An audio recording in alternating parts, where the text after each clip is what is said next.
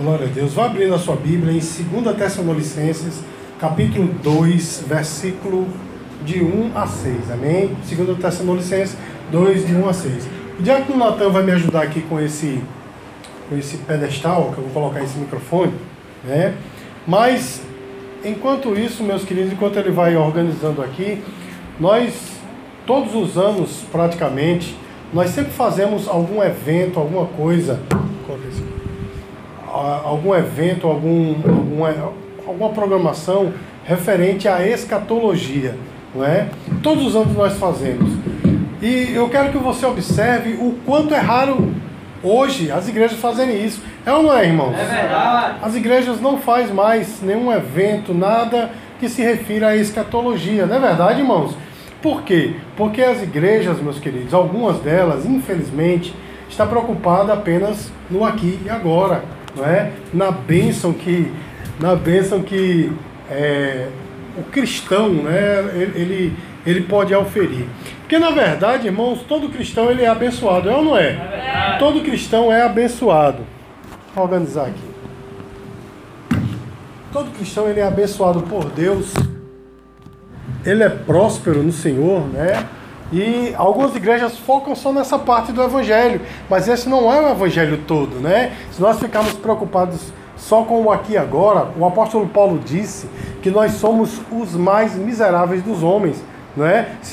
O apóstolo Paulo falou exatamente assim: se nós esperamos em Cristo somente nessa vida, somos mais miseráveis dos homens. Ou seja, se esperamos que Cristo nos abençoe apenas aqui, somos os mais miseráveis. Mas não só tem o aqui e agora, tem o lá e o além. Amém, irmãos? E o lá e o além demora muito tempo. Sabe por quê? Porque demora o tempo da eternidade. Então é mais importante o lá e o além do que o aqui e agora. Ainda que seja importante, né, nós sermos abençoados aqui, não estou excluindo isso, mas é muito mais importante, irmãos, estarmos bem no lá e no além. Você pode dizer glória a Deus. E a nossa igreja, a Igreja Bíblica Vida Eterna, todos os anos faz sempre algum evento é, de alguma coisa que se refira à escatologia, justamente, irmãos, porque nós queremos preparar um povo né, para a volta do Senhor. Nós queremos uma igreja preparada de boas obras que espera o Senhor. Diga glória a Deus de novo. E esse ano, irmãos, nós estamos nesse período de carnaval, né, nós já estamos há alguns meses é, é, estudando a respeito da escatologia.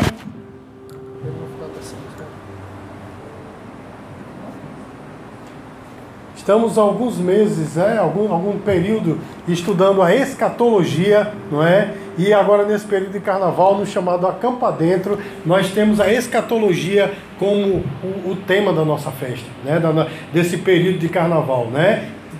Desde de ontem nós estamos com a programação nesse sentido. Mas dito isso, irmãos, vocês já abriram as suas Bíblias em 2 Tessalonicenses, capítulo 2. A palavra de Deus diz assim: Irmãos, no que diz respeito à vinda de nosso Senhor Jesus e a nossa reunião com Ele, nós vos exortamos a que não vos demovais da vossa mente com facilidade, nem vos perturbeis, quer por espírito, quer por palavra, quer por epístola, como se procedesse de nós, supondo que tenha chegado o dia do Senhor. Ninguém de nenhum modo vos engane, porque isto não acontecerá sem que primeiro venha a apostasia e seja revelado o homem da iniquidade, o filho da perdição, o qual se opõe e se levanta contra, contra tudo que se chama Deus e é objeto de culto, a ponto de assentar-se no santuário de Deus, ostentando-se como se fosse o próprio Deus. Não vos recordais de que, ainda convosco, eu costumava dizer-vos estas coisas, e agora sabeis o que o detém, para que ele seja revelado somente em ocasião própria. Meus queridos, a igreja da cidade de Tessalônica estava com muitas dúvidas referentes à volta do Senhor. Amém, irmãos? E havia algumas pessoas que estavam perturbando a fé dos irmãos, dizendo que o arrebatamento já havia acontecido e que a igreja já estava passando na, a, na grande tribulação. Os irmãos entendem, irmãos? E aí a igreja estava perturbada, olha, o Senhor voltou e não, não nos levou. Os irmãos entendem que aqueles dias era bem parecido com hoje, as pessoas têm realmente uma ignorância quanto ao que a Bíblia fala a respeito do arrebatamento, da volta do Senhor. Não é assim, irmãos? E muitas pessoas recorrem a falsos mestres para poder tirar suas dúvidas. As pessoas recorrem, por exemplo, a esses pseudo-mestres lá do YouTube, né? E cada um tem uma teoria. Tem aqueles que dizem que Jesus não vai voltar, outros dizem que Jesus vai voltar, mas ele volta quando cada um morre, né? O cabo morreu, Jesus voltou para ele, né? Aí outros dizem que Jesus virá antes do, da, da grande tribulação, outros dizem que é no meio da grande tribulação, outros dizem que o Senhor já vai voltar de uma vez só no final. Enfim, meus queridos, muitas são as concepções, mas o que a Bíblia diz. O apóstolo Paulo aqui, irmãos, ele estava dizendo isso. Ei, vocês não devem se perturbar. Eu já lhes disse a palavra. Então, para nós Vale a mesma coisa, a Bíblia está aí, amém, irmãos? Para que nós entendamos e conheçamos o que é que o Senhor nos fala a respeito da sua vinda. Ele vai voltar, eu vou dizer de novo, ele vai voltar antes da grande tribulação. Não tenho tempo para é, expressar né, o nosso entendimento a respeito disso, mas a Bíblia diz claramente: ele vai voltar antes da grande tribulação, amém, amados? E aqui o apóstolo Paulo, quando ele fala de algumas elementos que ocorrerão antes da, do retorno do Senhor, porque a vinda do Senhor é em duas etapas. Os irmãos se lembram disso, já falamos isso aqui na nossa igreja. A primeira etapa ele virá nas nuvens para arrebatar a igreja e só a igreja o verá. Amém, queridos? Mas na segunda etapa, depois já no final do, da grande tribulação, o Senhor voltará com seus santos anjos e conosco para instaurar o, o reino milenar aqui na terra. Os irmãos entendem, meus queridos? Então, quando o apóstolo Paulo diz assim: ninguém vos perturbe, porque o dia do Senhor não, aparecer, não acontecerá antes que apareça o iníquo, o homem da perdição. Então, isso quer dizer, meus queridos, que o apóstolo Paulo estava falando da segunda etapa da segunda vinda do Senhor. Os irmãos estão entendendo, irmãos? Ou seja, antes do Senhor voltar definitivamente para esta terra, na segunda etapa da sua segunda vinda, aparecerá um, um sujeito, um personagem em que, que o apóstolo Paulo o chama de iníquo, ou homem da perdição, mas que a Bíblia lhe chama de a besta, não é? a besta do Apocalipse, e que na verdade é o anticristo. E nessa noite, queridos, em rápidas palavras, tentarei falar aqui para os irmãos, irei falar aqui para os irmãos a respeito desse personagem perverso, o, o anticristo que vai aparecer. Se os irmãos é, entenderam aqui o último versículo desse, desse texto que nós lemos, diz que tem algo que está impedindo do anticristo aparecer, porque diz assim: agora sabeis o que o detém, para que ele seja revelado somente em ocasião própria. O que é que o detém, irmãos? O que é que está detendo o anticristo para que ele não apareça desde os tempos de Paulo, a igreja aqui na terra? A, a igreja será arrebatada então ele receberá poder para aparecer, amém, queridos? Para tomar posse do governo dessa terra, irmãos. A Bíblia nos diz que ele será um político que receberá do diabo a autoridade para comandar nessa terra. A igreja será arrebatada e aí ele vai ter, é, receber do próprio diabo a autoridade para governar nessa terra. Apocalipse capítulo 13, versículo 2 diz assim: E deu-lhe o dragão o seu poder, o seu trono e grande autoridade. Ele vai surgir, meus queridos, trazendo uma paz, mas será uma paz apenas social, será uma paz, irmãos, como o mundo dá, não a paz de Cristo. Os irmãos entendem? Lá em, em João 14, Jesus diz assim: Deixa-vos a paz, a minha paz vos dou, não vos la dou como o mundo a dá, porque a paz quando Cristo vai trazer, a paz do mundo é uma paz social. Os irmãos vão ver aqui através dessa ministração, será uma paz social, porém não será uma paz duradoura, não será uma paz verdadeira, amém, queridos? Porque ele será ungido pelo próprio dragão, pelo próprio diabo. Diga assim, Misericórdia. Irmãos, dez nações vão eleger esse homem para comandar o mundo. Os irmãos entendem que o mundo está rumando para um colapso, um colapso geopolítico, é, estrutural, um, um colapso é, moral. Os irmãos entendem que o mundo está rumando para isso e tem que surgir uma pessoa, um comando, um governo para trazer né, ordem à coisa. Não é assim, irmãos? Todas as vezes que as sociedades entraram em colapso, sempre surgiu um herói. É ou não é, irmãos? E dessa feita, meus queridos, na, no final dessa história vai surgir esse herói, mas esse herói será o anticristo. A Bíblia diz, irmãos, que ele é um dos quatro cavaleiros do Apocalipse, é aquele cavaleiro que vem vestido de branco, que algumas pessoas, quando leem, né, acreditam que Jesus não é, é o anticristo que diz que ele vai vindo para vencendo e para vencer. Os irmãos entendem, irmãos? É ele que vai surgir, ele vai trazer uma paz, mas é uma paz social como as pessoas querem, né? As pessoas vão fazer o que quiserem e acham que isso é paz. Os irmãos estão entendendo, irmãos? Ele será bem sucedido em tudo que fizer, segundo diz a Bíblia, tudo que ele tentar fazer, ele vai conseguir fazer justamente, meus queridos, para que as pessoas acreditem nele, para que as pessoas possam acreditar que ele é um enviado do próprio Deus. Amém, queridos? E olha só, irmãos, para, é, digamos assim, vaticinar, né, para ratificar, melhor dizendo, essa, essa questão dele ser alguém superior aos outros, a Bíblia diz que ele será ferido de morte. Ou seja, de alguma forma ele vai ser ferido e vai morrer, vai passar três dias morto. Eu estou falando aqui do anticristo. Assim como Jesus ele morreu, passou três dias morto e ressuscitou o anticristo, ele também quererá fazer isso. Os irmãos entendem, irmãos? Ele passará três dias morto e ao terceiro dia ele ressuscitará. Porque olha só, irmãos, Algumas pessoas acreditam que esse, esse prefixo anti, né, anticristo, é, seria contra Cristo.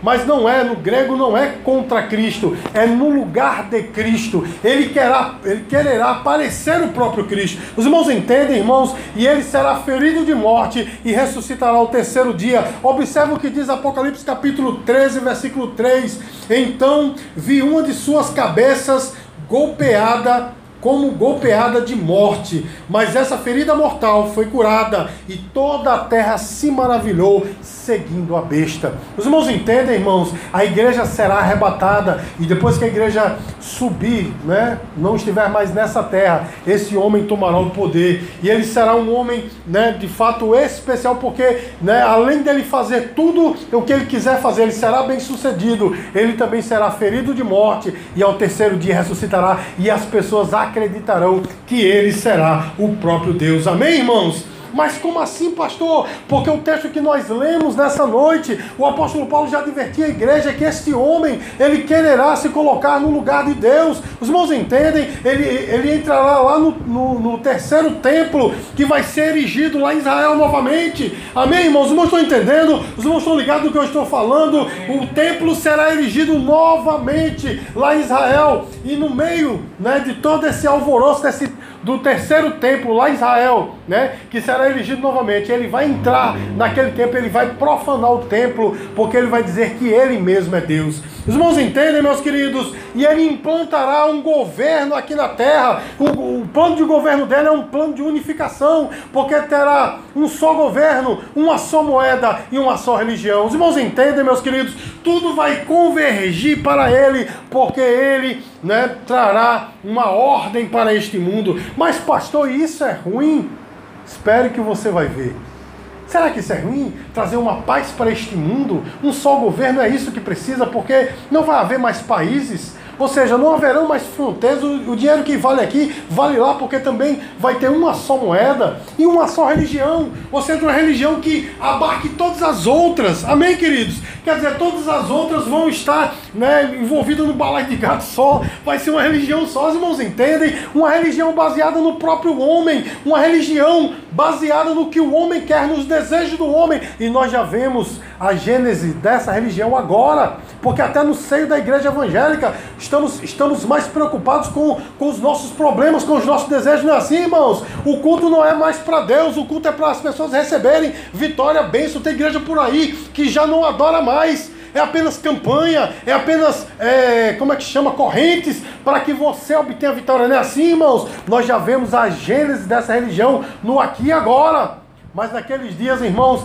os homens né, participarão dessa religião que terá como o próprio Deus o anticristo. Os irmãos entendem? E cada um vai pensar que é um pequeno Deus, porque não haverá mais limites para o homem. Esse será, irmãos, realmente o trabalho do anticristo, trazer toda esta paz e todo o governo, todas as coisas convergir para ele.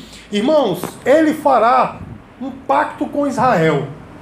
Olha só, irmãos, ele vai trazer a paz para o Oriente Médio.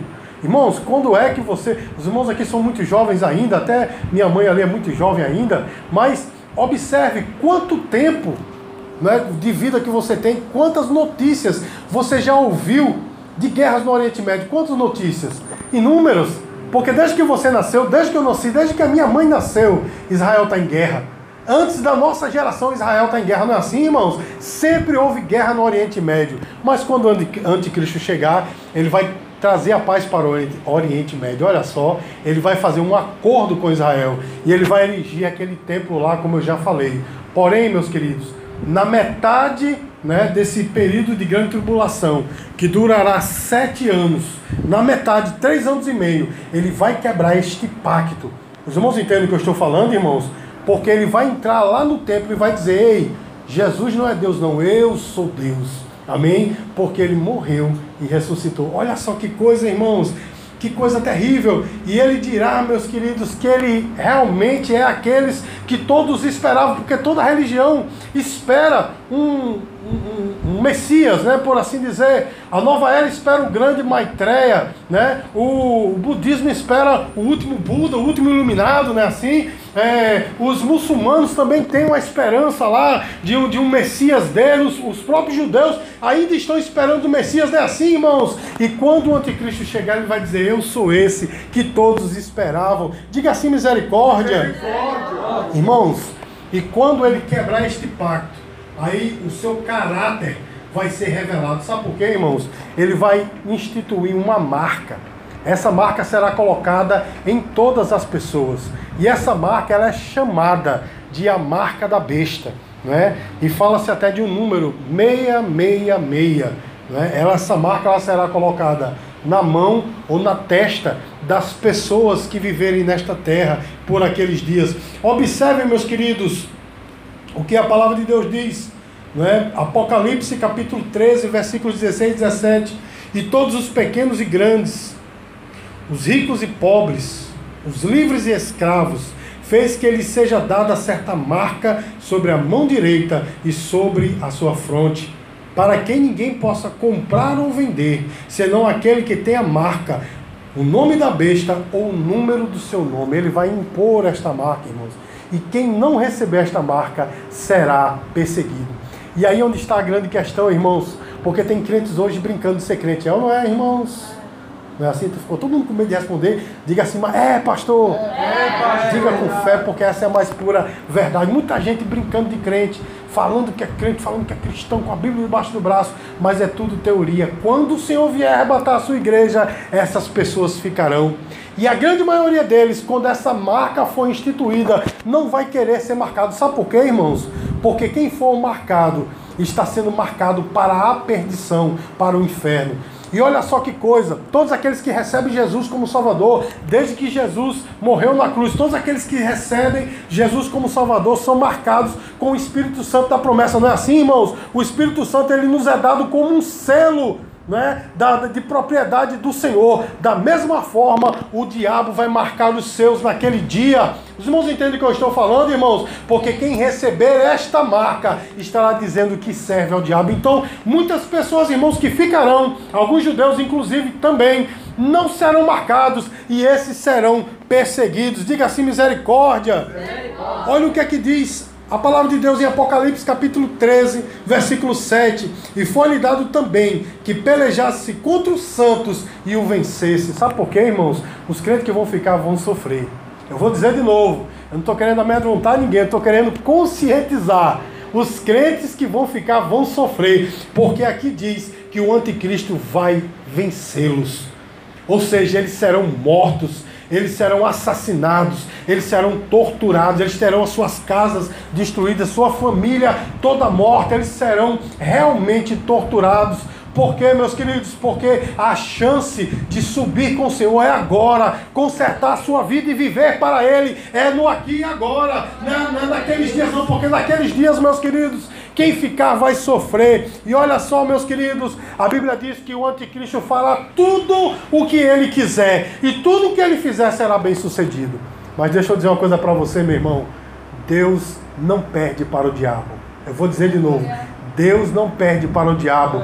Nunca o mal vai vencer. Nunca as trevas irá prevalecer. Porque o Senhor vai voltar. Ele vai vir. Eu falei para os irmãos que a volta do Senhor será em duas etapas. Na primeira etapa, a Bíblia diz que ele virá nas nuvens. Haverá um toque de trombeta. Não é? Os anjos vão tocar e nós seremos arrebatados. Nosso corpo será transformado e nós seremos arrebatados. E ninguém verá, vai só sentir a nossa falta. Os irmãos entendem, mas na segunda metade né, na segunda etapa, melhor dizendo, da segunda vinda do Senhor, no final da grande tribulação, o Senhor voltará. E ele voltará para todo olho ver. Apocalipse capítulo 1, versículo 7, a Bíblia diz assim: E todos os verão, até aqueles que o traspassaram, e lamentarão sobre o filho do homem, porque vão ver o Senhor voltando, mas ele não vai voltar só, porque a Bíblia diz que ele voltará com a miríade de anjos, mas ele não virá só com os anjos, ele virá conosco também. Sabe por quê, meu irmão? Para vencer o inimigo,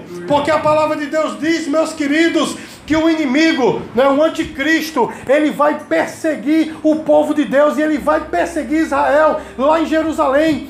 Ele vai aglutinar um exército contra o povo de Deus, um exército de todas as nações. Será um exército fenomenal, irmão, de um número incontável. Ele vai juntar esse exército para destruir Israel, que vai estar aquartelado lá em Jerusalém. Porém, meus queridos, a Bíblia diz que antes que o anticristo possa tocar naqueles escolhidos, ele vai voltar, o Senhor vai voltar, diga glória a Deus. Mas, pastor, o senhor disse que os crentes que aqui ficarem vão sofrer. Sim, meus queridos, vão sofrer, porque eu estou falando agora dos judeus. Amém, queridos? Os judeus estarão aquartelados lá em Jerusalém, mas os crentes que ficarem serão mortos. Os irmãos entendem, meus queridos? Mas quando o anticristo voltando a falar o que eu estava dizendo, quando o anticristo ele juntar esse exército para destruir é, Israel, lá em Jerusalém, o Senhor voltará com seus anjos e conosco.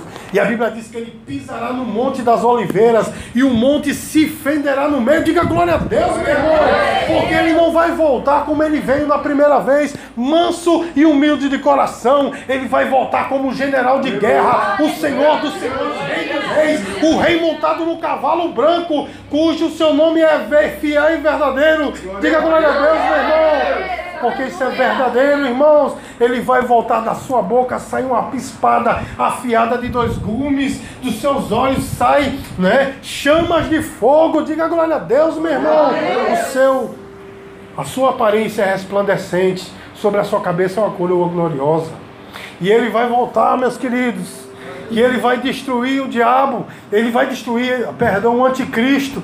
Porque a Bíblia diz, irmãos, que vai ter esse exército glorioso, mas o Senhor vai destruí-los com o sopro da sua boca. Diga glória a Deus, meus queridos.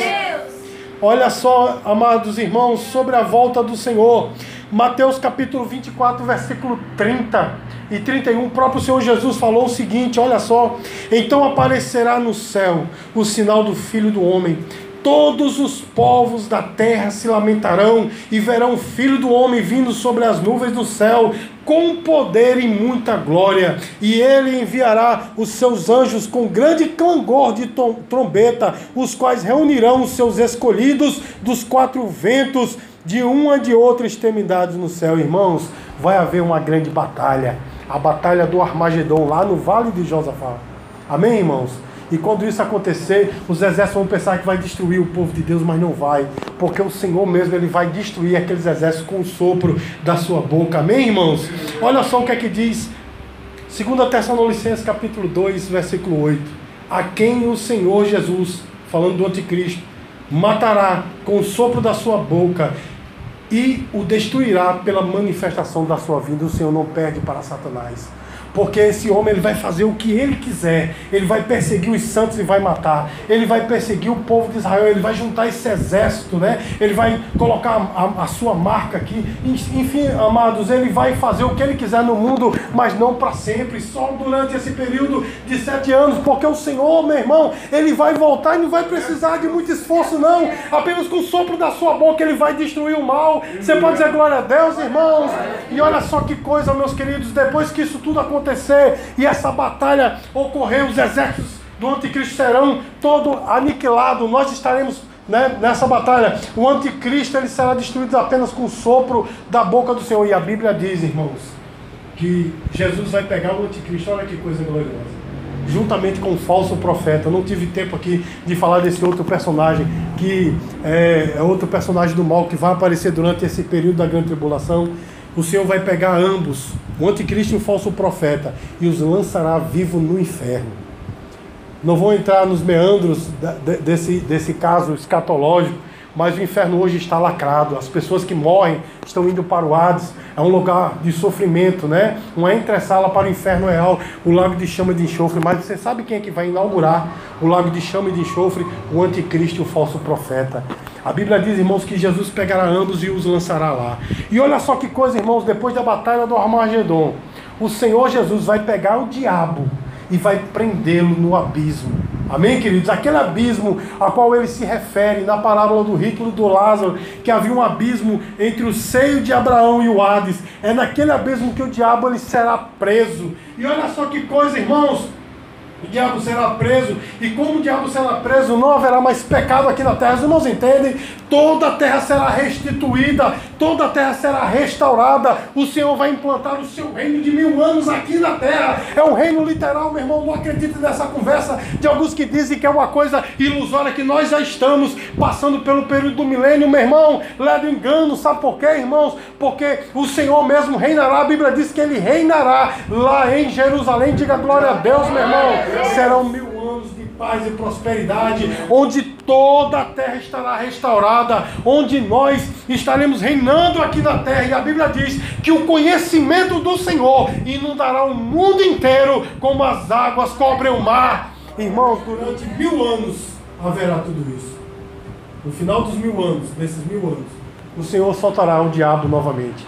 E haverá a última grande rebelião, quando o diabo ele tentará enganar né, aqueles que, que sobreviveram, aqueles que ficarem durante esse período de mil anos, ele tentará enganar. E aí, meus queridos, no final desses mil anos, o Senhor pegará o diabo e não mais o prenderá no abismo, mas agora vai haver de fato a punição para ele. Ele será lançado no lago de chama de enxofre, onde ele sofrerá eternamente.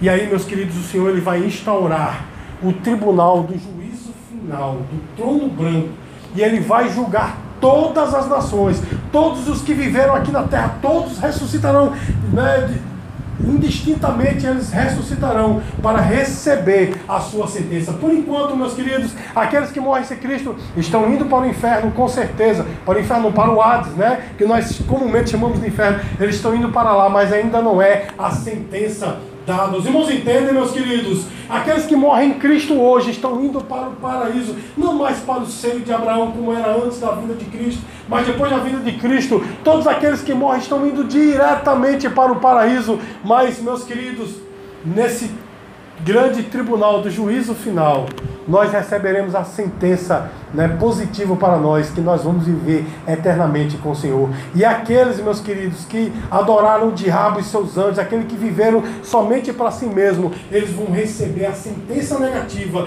e vão passar a eternidade no inferno. E depois disso, meu irmão, vai ter novos céus e nova terra, que está lá em Apocalipse capítulo 22.